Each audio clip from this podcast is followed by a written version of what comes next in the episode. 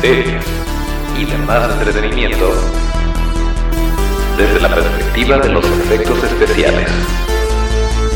Torfex Studio, el podcast.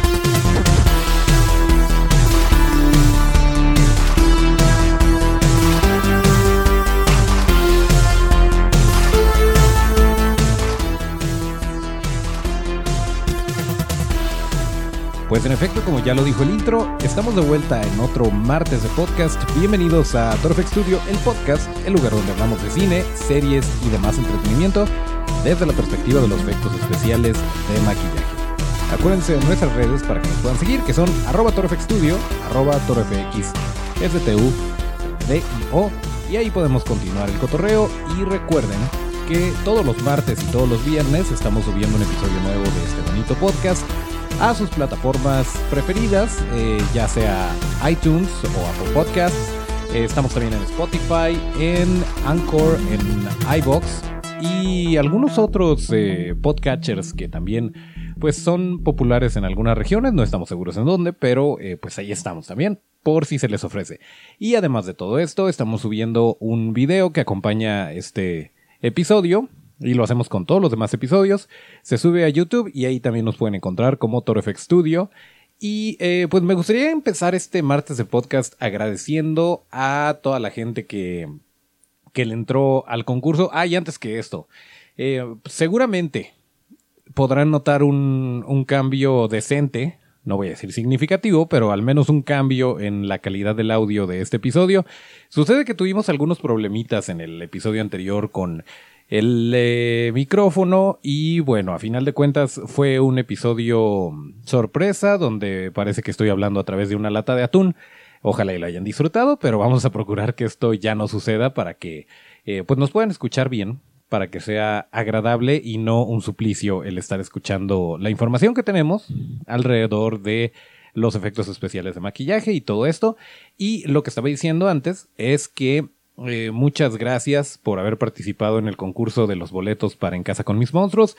Ya nos estuvieron mandando por ahí fotos de quienes fueron, los entregamos y bueno, todo esto lo vamos a subir a nuestras redes para que vean, para que se vean ahí y se etiqueten y todo esto y que vean que eh, pues sí hemos estado regalando, más bien sí hemos estado cumpliendo con regalar lo que, lo que sorteamos por aquí y ya se la saben. Mientras ustedes sigan respondiendo, nosotros vamos a hacer todo lo posible por tenerles sorpresas y por tenerles cosas bonitas para eh, que sigamos creciendo esta familia y que compartamos este gusto por los monstruos y por todas estas cosillas. Así que pues, pues nuevamente, muchas felicidades a quienes ganaron. Esténse pendientes porque va a haber más cosas, va a haber más regalillos. Eh, ya saben que aquí somos bien buena onda y siempre procuramos que eh, tengan ustedes algo bonito de parte de Torfex Studio. por lo pronto, y antes de empezar con lo que tenemos, pues ya saben, hay que entrar a la cortinilla y siempre es eh, divertido saber si va a funcionar o no. Así que ahí vamos y mientras le tomo un poquito mi café.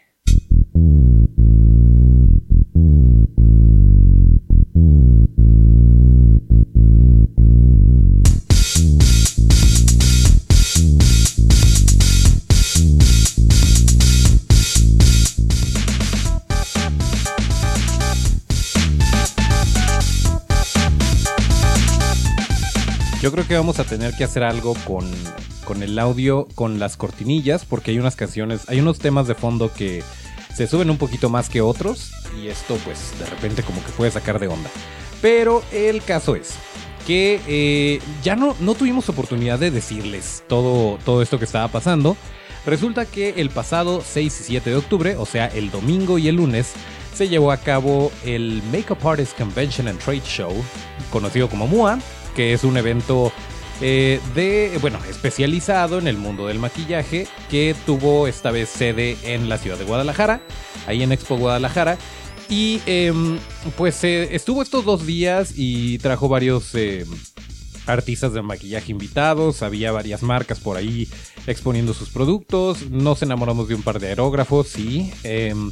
Y bueno, estuvo interesante y bien curioso porque em, no estábamos al tanto, ahí hay que, hay que reconocer la, ignorancia de esta información. No estábamos al tanto de que iba a estar eh, Daniel Takahashi en, en esta exposición em, para dar un demo el día lunes. Y em, pues a final de cuentas, una cosa llevó a la otra y nos pusimos en contacto y de repente nos dice que si, bueno, me dijo a mí que si podía ir a, asistirlo con su maquillaje y obviamente encantado fui y estuvo muy divertido. Algo que tiene bien interesante Daniel Takahashi, que obviamente vamos a hablar en algún momento más a detalle de él, les vamos a poner por ahí sus redes para que vean todo lo que hace. Pero algo muy interesante es que además de conocer obviamente todas las técnicas, todo lo que eh, conlleva hacer un, maquillaje de efectos especiales, desde escultura, moldes, aplicación, etc., em, tiene una particularidad de eh, ser un máster de la esponja, esponja así de burro de planchar, eh, algodón, papel de baño, o sea, el latex build-up, la técnica más vieja del mundo, y con esto hace maravillas. Y no fue la excepción, de hecho llevó una capucha, un cowl para su maquillaje, por ahí les vamos a poner fotos. Eh, y esta era hecha 100% de esos materiales. Algodón, látex y espuma. Y con esto hizo la capucha, le puso sus orejitas y todo, la llevó prepintada y ahí estuvo aplicando junto con una pieza de espuma de látex, que esto ya es un poquito más avanzado, pero fue muy interesante eh, cómo, cómo, hizo que funcionara y cómo mezcló las dos piezas, igualó el color, todo esto. Eh, la verdad es que si no pudieron asistir al MUA, qué mala onda porque sí se la perdieron, sí se puso muy padre. Y la verdad la gente respondió muy bien, sí, sí tenía bastantes bastantes seguidores el señor Takahashi, qué bueno que le fue tan bien y qué bueno que lo pudimos conocer y este, bueno, además de ser un gran artista es una gran persona, nos cayó súper bien y em, pues fue un gusto poder estar ahí pasándole las brochas y todo, estar chalaneando, eso estuvo muy padre y pues de alguna forma comprueba que no necesitas tener el material más sofisticado, que no necesitas tener eh, las herramientas más costosas, siempre y cuando tengas esta, este talento, esta creatividad. Se pueden lograr cosas bastante interesantes, bastante impresionantes. Y la verdad es que sí, a final de cuentas, y para quien sabe de, esto, para quien eh, puede reconocer como que el material de algún prostético, cosas por el estilo, eh, el resultado final de verdad que no le pedía nada a una pieza de algún otro material. Y pues obviamente ahí es donde influye mucho las técnicas y las mañas de cada artista, ¿no? A la hora de pintar y a la hora de aplicar y todo esto. El maquillaje quedó súper bonito, súper interesante. Eh, y además, además de que estuvimos ahí, este, pues que conocimos a varias personas por allá. Eh, nos encontramos al buen Isaac Romo, que ya ha estado aquí en este podcast, y a Lisette Arias, que próximamente la vamos a tener. Ya le tiramos por ahí el sablazo de que la teníamos que invitar. Eh, y miren, es bien bonito. Y siempre lo digo en este bonito podcast, que eh, en el área de efectos especiales de maquillaje somos tan poquitos que sería dispararnos en el pie el andarnos manejando con egos y con este tipo de situaciones. La verdad es que desde el más profesional hasta el más principiante, siempre hay como que esta camaradería. Y creo que el día de ayer se vio. O sea, Daniel em, estuvo tratando a todo mundo súper amable, cero, eh, cero rockstarismo, aunque él en sí es un rockstar, pero, pero cero rockstarismo en su actitud con la gente súper a todo dar. Y pues obviamente Isaac Romo, Lisette Arias, eh, a Lisette yo no la conocía en persona. Pero vaya, como somos de alguna forma, pues tenemos las mismas historias de guerra en el aspecto de de producciones y de eh, todo lo que conlleva hacer efectos especiales de maquillaje, pues como que inmediatamente hay, hay un vínculo por ahí y nos llevamos padre. Y pues eh, ojalá y en algún momento podamos colaborar porque pues sí, sí es bien bonito hacer todo esto. Y la verdad es que no son muchas las producciones que lo piden, al menos no en la ciudad de Guadalajara, así que eh, pues bueno, tocará hacer por nuestra propia cuenta, nuestros propios proyectos a lo mejor. Y miren, a veces en situaciones así, por ejemplo, em, bueno, en esta, en esta ocasión Daniel fue el único artista de efectos especiales de maquillaje en, esta eh, convención de, maquillaje en el MUA, pero em, también es lo que, un poquito lo que predicamos nosotros, que es estar con la gente, que es mostrar nuestro trabajo y que se den cuenta las personas que lo puedes hacer, que lo puedes hacer técnicamente en tu casa y, bueno, que está bien padre el mundo de los efectos especiales. Entonces, pues, qué padre se puso el MUA. Gracias a Daniel por invitarnos. Eh, que si va a estar en el podcast, que si lo vamos a invitar, que si vamos a grabar con él. Eh, pues es un hombre muy ocupado. Nada más les puedo decir que tal vez. Tal vez sí se arme. Eh, pero bueno, por lo pronto nos la pasamos muy bien y estuvo muy chida la convivencia ahí en el MUA. Ya los mantendremos informados sobre si se arma o no se arma. Pero, eh, pues bueno, por lo pronto eso fue lo que pasó el día de ayer y el día domingo para quienes asistieron al MUA el domingo. Eh, y ¿Se acuerdan que les habíamos hablado de la temporada 3 de. Perdón, la temporada 2 de Cobra Kai? Que tuvimos que conseguir YouTube Premium para poderla terminar. Eh, pues sí, la verdad sí vale la pena, aunque sea que agarren el periodo de prueba. La verdad es que no tengo conocimiento de muchas ofertas de material eh, original de YouTube. Sé que está la serie de Sofía Niño de Rivera que se llama Sobreviví, vamos en el capítulo 3 y pues ahí más o menos. Pero em, la, la serie de Cobra Kai es yo creo que la única que conocía antes de... Eh, original de YouTube. Entonces habrá que ver, nos vamos a tener que echar un clavado para ver qué, tal está la oferta y para decirles a ustedes si vale la pena eh, adquirir esta, este servicio de streaming. Pero por lo pronto, bueno, aparte, eh, lo cierto es que te da acceso a YouTube Music, te da acceso a, a poder, por ejemplo, si tú tienes un video y de repente cambias de pantalla en tu celular, el video sigue sonando. Eh, por ejemplo, si tienes música, puedes cambiar de pantalla sin problema y tienes la música ahí en tu, en tu teléfono. Eh, y bueno, pues obviamente toda la, toda la oferta de eh, producciones originales de YouTube, em, que no nos hemos dado el clavado todavía, pero pues eso es prácticamente lo que, lo que ofrece la plataforma. Pero lo que sí podemos hacer es suscribirnos al mes de prueba gratis y ya de ahí decidimos si nos quedamos o no. Entonces, pues, igual los vamos a mantener informados, pero Cobra Kai, temporada 2, eh, en realidad es buena. Es objetivamente buena. Eh, bueno, no, no sé si objetivamente buena, pero si eres fan de Karate Kid y si te gustó la primera temporada, la temporada número 2 está increíble. Está muy bien escrita, tiene arcos de personajes bastante interesantes, nada es blanco y negro.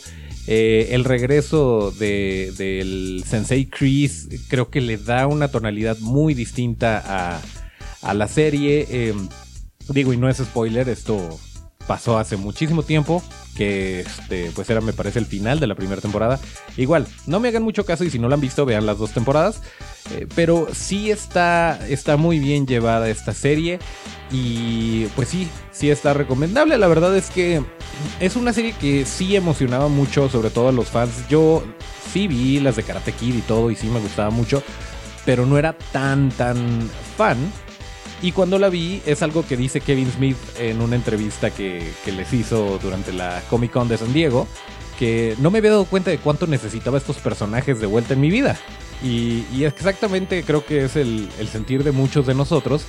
El decir, ok, eh, bueno, tal vez es un, es un reboot que no pedimos, es una continuación que no pedimos de una franquicia que a lo mejor ya habíamos olvidado, pero llega en un buen momento y llega bien hecha, bien producida, bien escrita, y pues eso siempre se agradece. Y pues esto es prácticamente lo que es Cobra Kai temporada 2 y ya se confirmó, para los que ya la vieron, no sé cómo le van a hacer, pero ya se confirmó que va a haber Cobra Kai temporada 3 en 2020.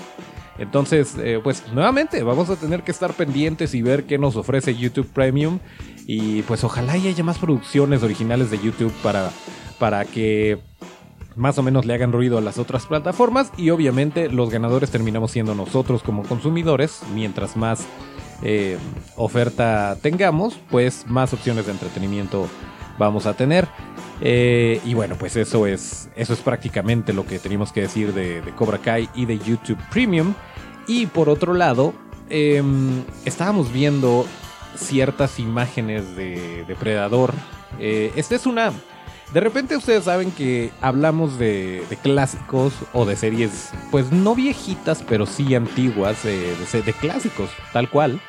Eh, y en este caso, eh, probablemente muchos de ustedes saben, y si no lo saben en este momento, hacemos una breve recapitulación. Pero eh, Depredador de 1987, esta película con Arnold Schwarzenegger, con Carl Weathers, eh, pudo haber sido un gran fracaso. Pudo no haber sido un clásico que hoy en día es, que ha, ha dado un montón de secuelas y un montón de... Ha habido cómics, ha habido apariciones en videojuegos y bueno, eh, también, también le ayudó mucho la carrera de Arnold Schwarzenegger, pero en realidad pudo haber ido muy muy mal y a grandes rasgos, y lo digo rápido porque esto pues es una historia que de alguna manera se ha contado muchas veces, que ya hay bastante documentación al respecto, hay, hay bastantes cosas eh, que se han dicho, pero originalmente la película iba a tener a Jean-Claude Van Damme, eh, por cierto, Jean-Claude Van Johnson, una serie de, Prime Video que no tuvo segunda temporada, pero que está divertida. Y si ya tienen Prime Video, vale la pena que se echen la vuelta, está divertida.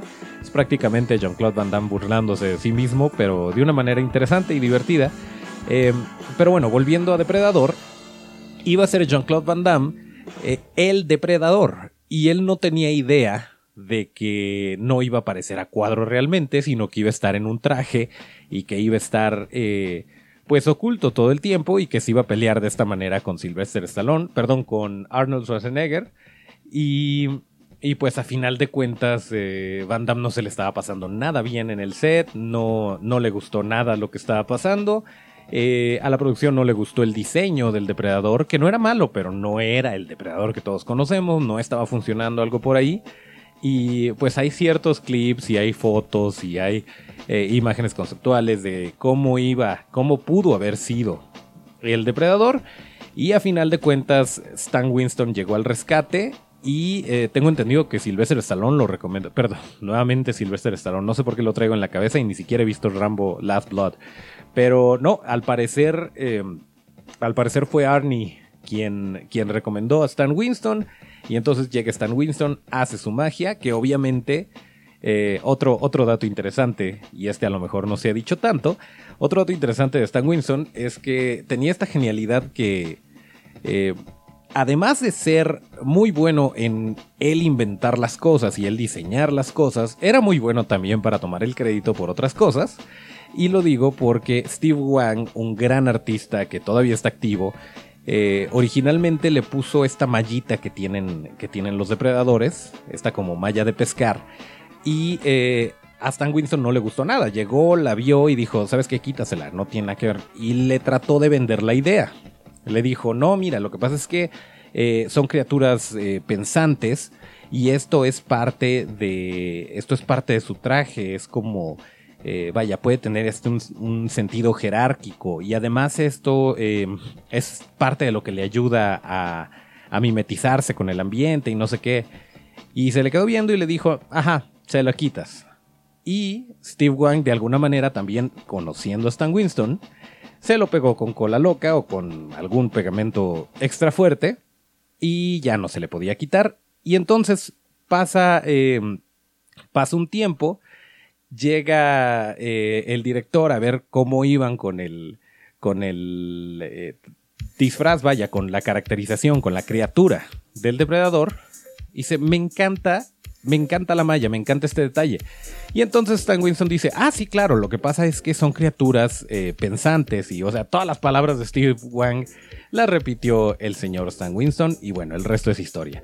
Pero el caso es que salieron a la luz ciertas imágenes y ciertos detallitos de esta producción que bueno, siempre, siempre se agradece tener un poquito más porque vaya, ya que tanto le pueden exprimir, yo veo que cada, cada año prácticamente hacen esta reunión o hacen un panel, tal vez no cada año, pero sí seguido, se juntan los artistas, actores, eh, quienes hayan participado de una forma u otra y tienen como que este reencuentro y hablan con la gente acerca de cómo fue la experiencia y anécdotas y cosas por el estilo.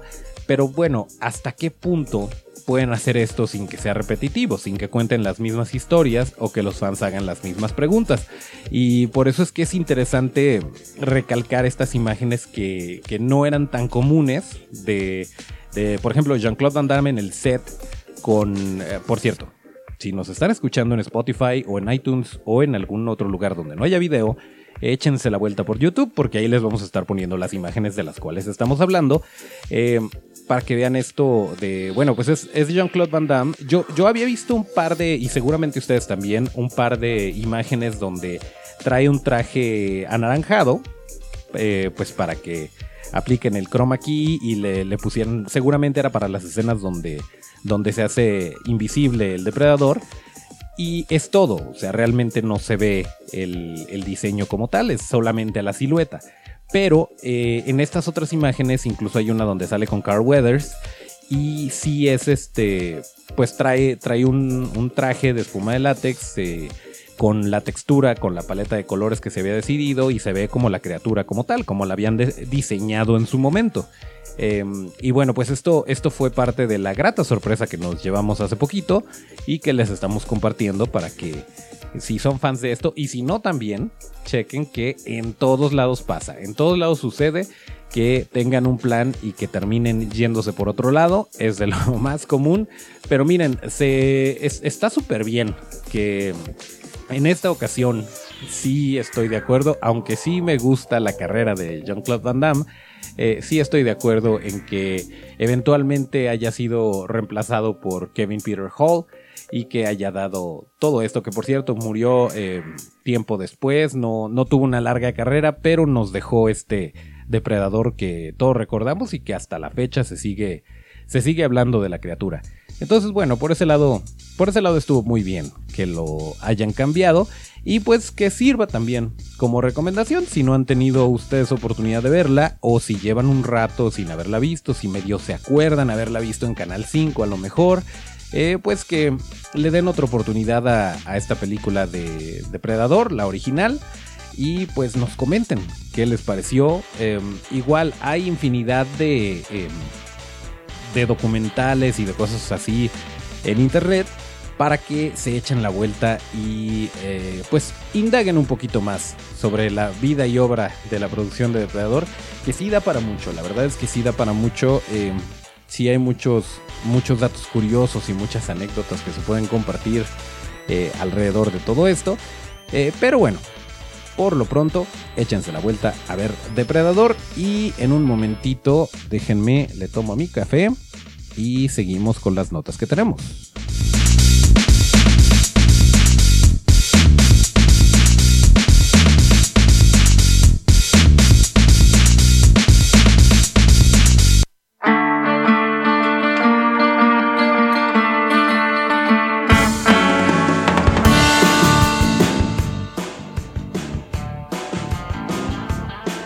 No sé por qué tengo esta costumbre, de alguna forma, de que siempre que le voy a tomar a mi café se acaba la canción y empieza una nueva. Que bueno, no es particularmente un problema, pero eh, está interesante que suela suceder así. En fin, eh, pues bueno, les queremos preguntar abiertamente, amigos FXeros, qué opinan actualmente de The Walking Dead, porque sigue expandiéndose el universo. Vamos a tener una película con Rick Grimes, eh, vaya, con, eh, híjole, Andrew Lincoln. Andrew Lincoln que va, que va a reinterpretar su papel de Rick, Rick Grimes. Y pues llama la atención, es interesante hasta cierto punto pero también nos hace pensar, era necesario, necesitábamos más Walking Dead en nuestras vidas. Claramente los productores piensan que sí. Eh, y miren, si hay a quien le guste, si de esta forma mantienen el género zombie vivo, está muy bien. Lo único es que, eh, pues, en audiencia han bajado muchísimo de varias temporadas para acá.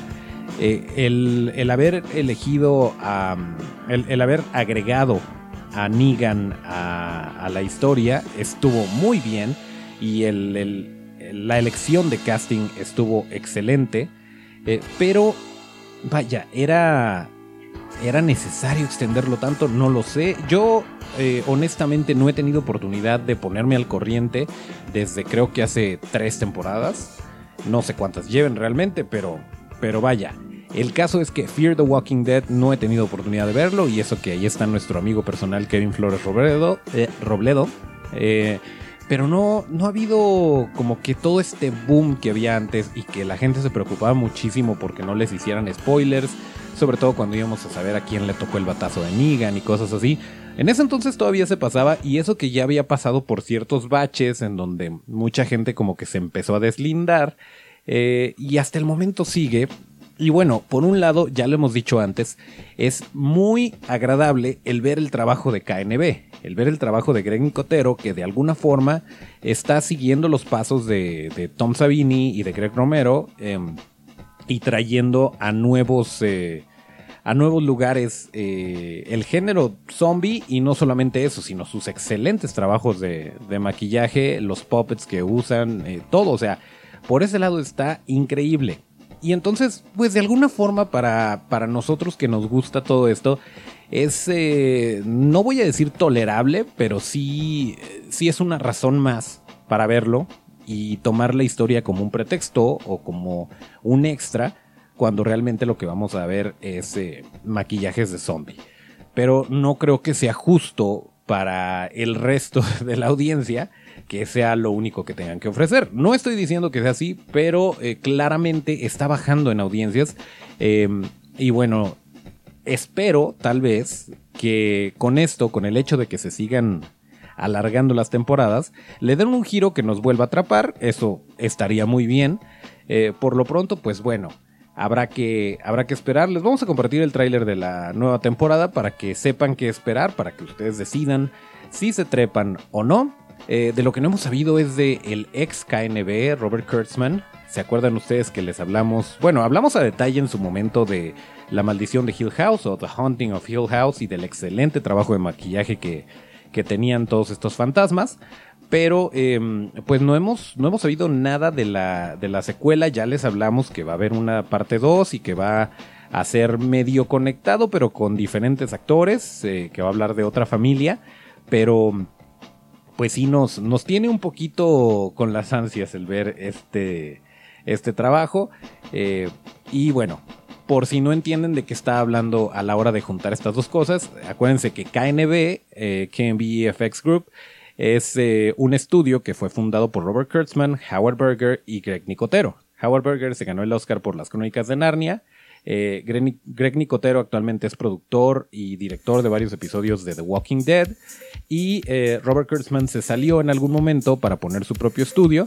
Y uno de sus últimos trabajos fue este de The Haunting of Hill House.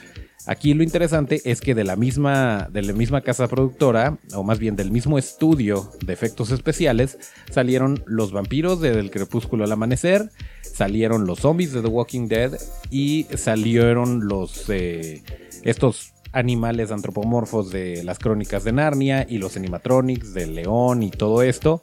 Entonces, pues también por un lado está muy padre que sea tan versátil y que, y que tengan tanto que ofrecer. Pero bueno, pues eh, esa, esa, era la pregunta abierta que quería lanzar eh, alrededor de los zombies y de The Walking Dead. Por cierto, estamos, no, solamente estamos atrasados en zombies, estamos, em, no hemos podido ver la película de Joker. Aunque, eh, pues mucha gente está. Mm, está como que dividiendo opiniones en cuanto a si es em, o muy cruda o muy eh, fácil de anticipar para quien sabe de eh, pues la parte teórica del cine. Y creo que universalmente sí están aplaudiendo el trabajo de Joaquín Phoenix, aunque bueno, Joaquín Phoenix ya era un gran actor mucho antes de, de Joker. Eh, pero por ahí, muy interesantemente, Mark Hamill dijo que eh, pues prácticamente le aplaudió y le aprobó eh, todo lo, todas las decisiones que se tomaron con ese personaje, tanto de actuación como de tono. Y es muy chistoso porque firma, firma su, su opinión como el Joker original y el Joker de los cómics, Mark Hamill. Porque sí, en efecto, eh, probablemente al leer un, cómic y al leer algún diálogo de, del guasón, es muy difícil no imaginarse la voz de Mark Hamill. Para quienes hemos jugado el juego, para quienes vimos la serie animada, eh, cosas por el estilo. Aunque por ahí también tuvimos un muy buen doblaje de César Romero, que era el. Eh, César Romero, el actor original en la serie de Batman. este, donde salía Adam West y que era pues prácticamente una comedia, pero era muy divertida y todos la veíamos. Em, y bueno, pues fue, fue un poco de lo que tuvimos de ventaja en México y Latinoamérica, que el doblaje era muy bueno. Y en particular de, del Guasón, de, pues de Bruno Díaz también, de eh, El Pingüino y todo esto. Por ahí hay un... Em, hay un comentario interesante que hace el buen Erasmo Rodríguez, que no vamos a repetir aquí porque no nos gusta meternos en broncas. Pero bueno, en fin, eh, la gente que conoce Erasmo sabe de qué estoy hablando. Pero sí, interesante, interesante. Eh, y sí tenemos muchas ganas de verlo, pero hay muchas otras cosas que hacer y hay muchas otras cosas que ver. Y tenemos un evento que les... Estamos a nada, estamos a nada de confirmarlo. Nada más es cuestión de que nos den luz verde. Pero eh, pues ya les habíamos dicho de Geek Fest, ya les platicamos más o menos de qué se trata. Vienen otras cosas, vienen otras cosas muy divertidas para todos nosotros y se las vamos a estar compartiendo en su momento, pero no creo que sea lo adecuado hacerlo el día de hoy, probablemente en el viernes de podcast. Eh, por lo pronto se nos está acabando el tiempo, así que vamos a terminar este bonito podcast como lo marca la tradición. Y como lo marca la tradición, pues con nuestro bonito tema, que siempre es un rollo encontrarlo. Em, mientras tanto, pues aprovecho para agradecerles por estarnos siguiendo, por estarnos comentando, eh, sobre todo a la gente que a la que alguna vez eh, hemos dado una conferencia o algo por el estilo, que de repente en estas temporadas nos contacten y nos pregunten eh, pues alguna duda que tengan sobre su maquillaje de Halloween, sobre cómo se van a disfrazar, dónde comprar los materiales, cosas por el estilo. Está súper padre y la verdad síganlo haciendo con toda confianza en lo que les podamos ayudar, lo vamos a hacer, ténganlo por seguro. Y dicho lo anterior, pues vamos a ver si sale bien la salida.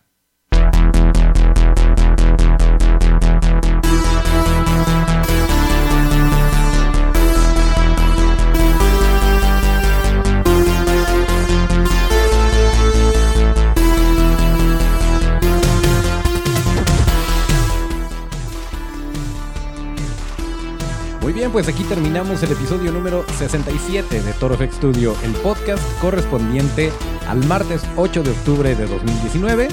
Acuérdense que para seguir la conversación hay que seguirnos en todas nuestras redes, en donde estamos como arroba FX Studio, arroba Yo soy Toncho Ábalos, mis redes son arroba Toncho Ábalos con T. Nos escuchamos el próximo viernes de podcast. Gracias al hombre lobo en los controles y hasta el próximo llamado.